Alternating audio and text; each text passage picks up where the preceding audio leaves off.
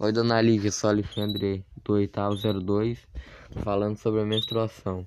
Menstruação é a descamação das paredes internas do útero quando não há fecundação. Essa descamação faz parte do ciclo reprodutivo da mulher e acontece todo mês. O corpo feminino se prepara para a gravidez e quando está não ocorre endo, o endométrio membrana interna do útero se desprende